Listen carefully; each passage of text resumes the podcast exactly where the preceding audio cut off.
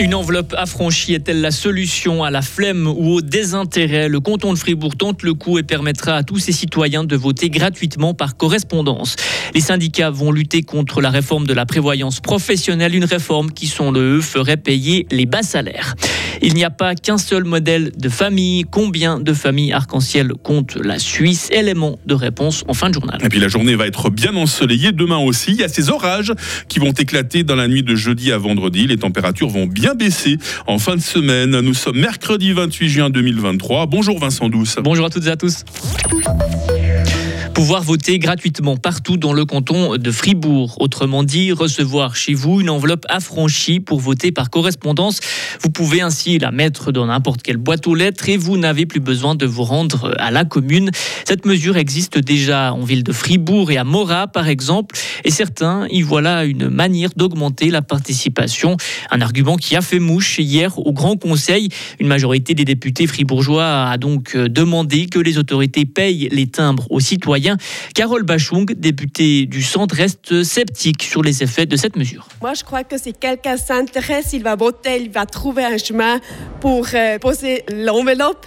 Mais si quelqu'un s'intéresse pas, je crois pas qu'un enveloppe gratuit va lui motiver d'y aller voter. Par contre, le vote électronique, là, vous avez l'impression que c'est plus simple, c'est plus accessible, donc ça, ça peut marcher. Oui, à mon avis, ça sera quelque chose spécifiquement pour les jeunes, car les jeunes, on les voit avec leur portable. Et puis moi, je crois que si on peut faire la votation électronique par avant, je trouve que ça sera le meilleur chemin. Mais pour le socialiste Grégoire Koupski, ça vaut la peine d'essayer, même si c'est seulement pour quelques votes de plus. Peut-être qu'effectivement, il y a une partie des gens qui s'en fichent, mais il y a quand même une partie des gens qui se disent, ben voilà, là j'ai passablement de choses avec les enfants, je dois les, les, ramener du sport ou autre chose, et donc j'ai pas le temps de passer au, bureau de vote. Et donc le fait de pouvoir le mettre simplement dans une euh, cassette de la poste, en fait, permet d'augmenter, et c'est prouvé, même de quelques pourcents la participation au vote. Et selon des études des universités de Fribourg et de Zurich, là où le vote par correspondance est gratuit, la participation a augmenté d'environ 2%.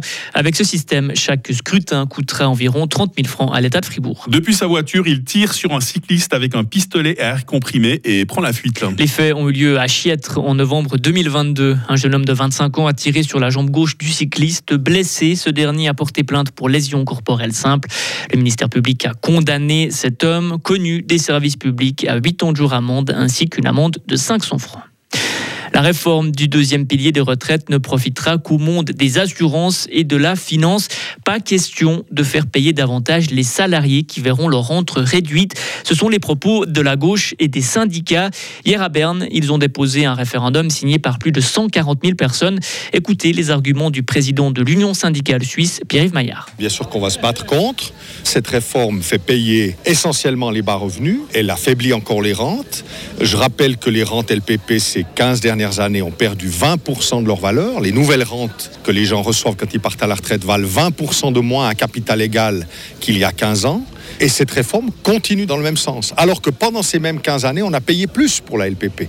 Le capital des caisses de pension a plus que doublé ces 20 dernières années. On est aujourd'hui à 1100 milliards de capital. On était à peine à 500 milliards il y a 20 ans.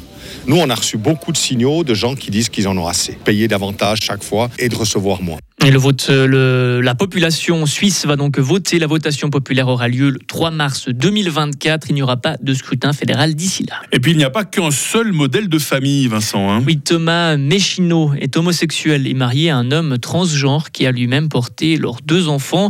Une configuration minoritaire et surtout encore invisible dans la société. Mais le Vaudois espère bien changer la donne. Il est le nouveau directeur de l'association des familles arc-en-ciel, des familles qui a au moins un parent qui se définit comme homosexuel, bi, trans ou queer, et que c'est encore euh, difficile d'estimer le nombre de ces familles arc-en-ciel en Suisse. Thomas Méchino. On a un chiffre qui est plus tellement à jour, on pense, mais en tout cas, il a été fait en 2021. On estime qu'il y a eu 30 000 enfants issus de familles arc-en-ciel. Alors là, on parle d'enfants, pas directement de famille. Donc après, il faut euh, faire la petite gymnastique mentale pour un peu imaginer combien ça représente de familles en soi. C'est des chiffres qui étaient donc avant le mariage pour tous et toutes. Donc euh, le chiffre a évidemment augmenté depuis. Euh, et puis, c'est difficile de faire une estimation correcte puisqu'il y a tout de même certaines familles qui ne souhaitent pas encore s'exprimer. Thomas Méchineau est le premier roman à prendre la direction de l'association des familles arc-en-ciel. Interview complet de cet enseignant lausannois de 35 ans de notre éclairage de 7h30. Et vous Vincent, c'est dans moins de 10 minutes qu'on vous retrouve puisque c'est vous qui allez assurer l'actualité sportive également ce matin sur Radio Fribourg. Retrouvez toute l'info sur frappe et frappe.ch.